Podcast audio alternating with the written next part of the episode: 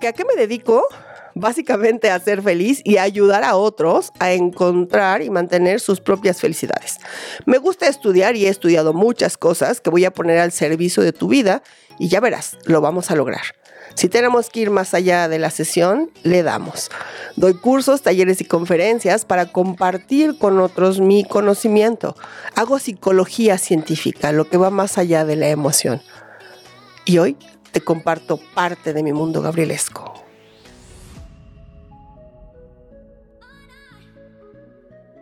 Hola, ¿cómo estás? Yo soy Gaby Aguayo. Este es nuestro audio 3.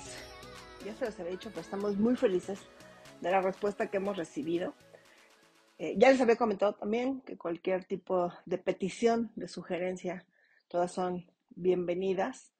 Eh, cuando tú recibes justamente el audio, ahí mismo puedes contestar sobre el audio. Si lo leíste en el transcurso de la semana y tu sugerencia, petición, observación em, ocurre después, lo que te sugerimos es que sobre el mismo audio coloques tu, tu mensaje. ¿Te parece bien? Como ya vamos ahí encarrerados con el tema de la felicidad, ya el audio 1 y el audio 2 les platiqué sobre temas de felicidad, qué la causa, qué es la felicidad.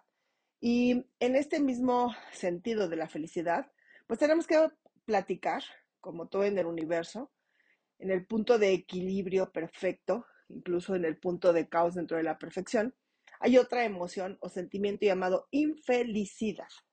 ¿Tú lo has vivido? Probablemente sí, la mayoría de nosotros hemos sentido y vivido esta emoción, esta experiencia. Bueno, pues ¿qué crees? Hay una fórmula que dice que la felicidad es igual a la percepción de los acontecimientos y que esa percepción te genera una expectativa de la situación, ¿sí? Entonces, en consecuencia, la infelicidad no es lo que te pasa, sino la forma en la que piensas con respecto a ello. Y esto ocurre por las expectativas y la percepción de la situación. ¿A qué me refiero con esto? Bueno, pues mira, si yo te invito a mi casa y te digo que es mi casa nueva, probablemente tú creas que es un momento en el que va a haber muebles nuevos, en el que va a haber eh, pues instalaciones nuevas y que todo va a estar divino y probablemente tú vayas incluso vestido o vestida para una ocasión de apertura o inauguración. Y esa es una expectativa que tú generas. Si llegando resulta que la casa es nueva, pero nueva, nueva, y nueva y no tiene muebles, y nueva y no tiene luz, y nueva y tiene cero comodidad, y además tú como ibas vestida para un evento, pues llevas hasta la zapatilla y acá no hay ni dónde sentarse, eso es lo que muy probablemente pueda causarte infelicidad. Pero si yo te digo, amiga, vamos a mi casa, que estoy terminando de construir, no hay nada, pero quiero que vayas, probablemente tu cerebro ya está pensando, yo tengo una sillita, yo tengo una mesita, yo tengo una lámpara, nos llevamos este, una estufita eléctrica, perdón, o de gas, ¿no? Si es que no hay instalación. Ah, si hay instalación, no te preocupes, ahorita colgamos un foco. Entonces, como puedes ver ahora, el tema de lo que te causa infelicidad es que tú te preparas mental y emocionalmente para vivir algo, algo que no ocurre y para lo que no estás necesaria, emocional, mental, física, a veces hasta económicamente listo para vivir. Entonces la infelicidad es aquello que ocurre y que tú no esperabas. Tú has notado cómo cuando vas al médico y el médico o la enfermera te va a inyectar y te dice piquete, o te dice frío, o te dice ardor chiquito, y eso le dice al cerebro lo que va a pasar, y el cerebro busca en sus experiencias anteriores la manera de prepararse para esto. ¿Qué crees? Entonces ya llegamos a una cosa, a una situación, a algo natural en ti que es el pensamiento. Luego entonces, si la infelicidad es la diferencia entre la expectativa y la vivencia. Hay que trabajar con el pensamiento y dominar el pensamiento. Hay que dominarlo, hay que gastarlo, hay que ocuparlo hasta que desaparezca.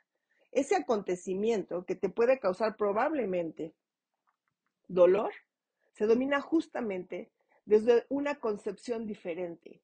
Y justo como yo te decía, buscar en las experiencias de tu pasado situaciones similares y cómo las has podido resolver. ¿Sabes qué es lo más bonito de la expectativa? Que cuando la expectativa está depositada en ti, está depositada en tus capacidades y en tus compromisos, es mucho más probable que sea cumplida. No puedes controlar lo que les toca a los demás, pero sí puedes trabajar con todo lo que te toca y entender que eso es lo único que puedes controlar. Tú ya sabes que en los procesos de biodescodificación, de terapia, en los cursos que yo he dado, que he dado montones a lo largo de mi vida, siempre descubrimos eso.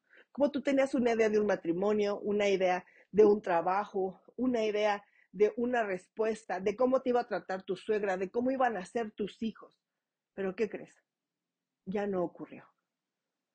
Y tú tienes muchas herramientas y muchas posibilidades de hacer que ocurra.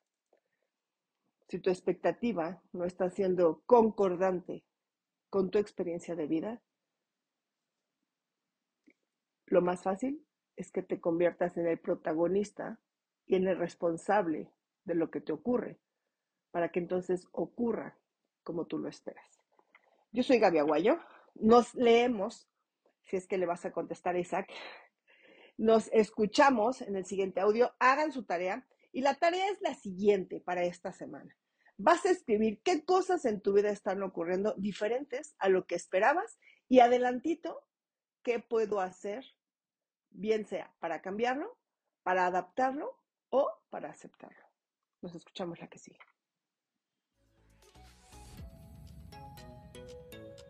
Acabas de escuchar este capítulo seis meses desfasado. Cada semana tengo uno nuevo para ti y si quieres ponerte al corriente puedes buscarme en Instagram, Telegram o WhatsApp